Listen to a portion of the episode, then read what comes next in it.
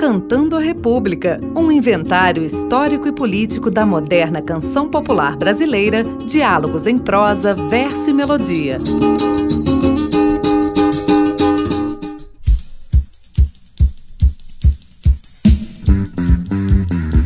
Renato Russo compôs Geração Coca-Cola para o repertório de sua primeira banda, o Aborto Elétrico. O ritmo acelerado no estilo batistaca e a performance vocal raivosa traduziam a inquietude, a insatisfação e a rebeldia presentes na letra. A versão gravada pela Legião Urbana é praticamente a mesma executada no circuito underground de Brasília no final da década de 1970 geração Coca-Cola, sugere uma mudança de atitude que inaugura um novo começo para a juventude brasileira. A gravação da composição, que circulava em Brasília desde 1978, no disco de estreia da Legião Urbana, foi lançada em janeiro de 1985 e possui duas razões. Uma delas era mercadológica. A canção era uma das marcas registradas da banda, sendo fundamental para a consolidação de sua identidade junto ao público no cenário nacional.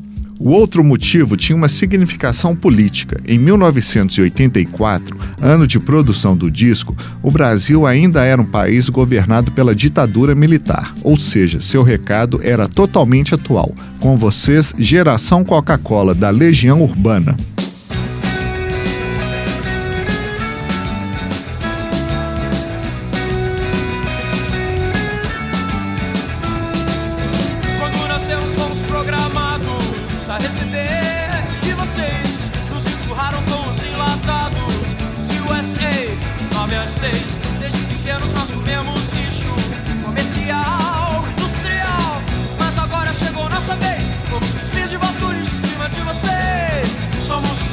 revolução. Somos porque é sem religião, somos o futuro da nação. Geração